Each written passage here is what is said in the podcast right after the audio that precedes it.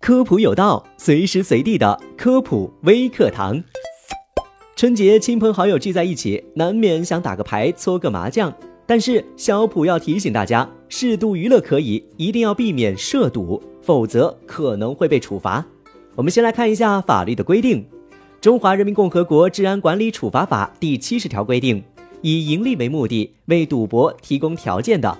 或者参与赌博赌资较大的，处五日以下拘留或者五百元以下罚款；情节严重的，处十日以上十五日以下的拘留，并处五百元以上三千元以下罚款。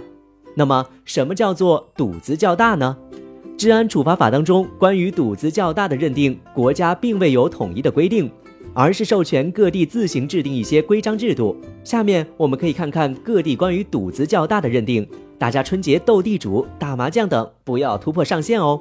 北京市的规定，个人赌资三百元以上五百元以下的，处五百元以下罚款；赌资设定为五百元至一千五百元的，处五日以下拘留。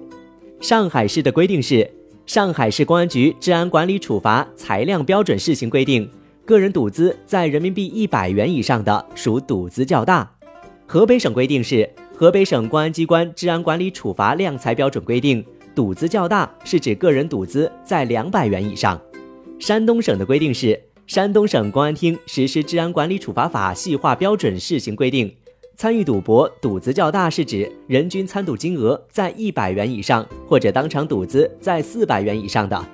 深圳市的规定是，个人赌资在五百元以上的算赌资较大。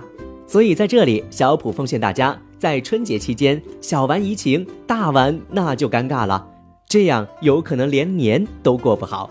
感谢收听这期的科普有道，我们下期节目再见。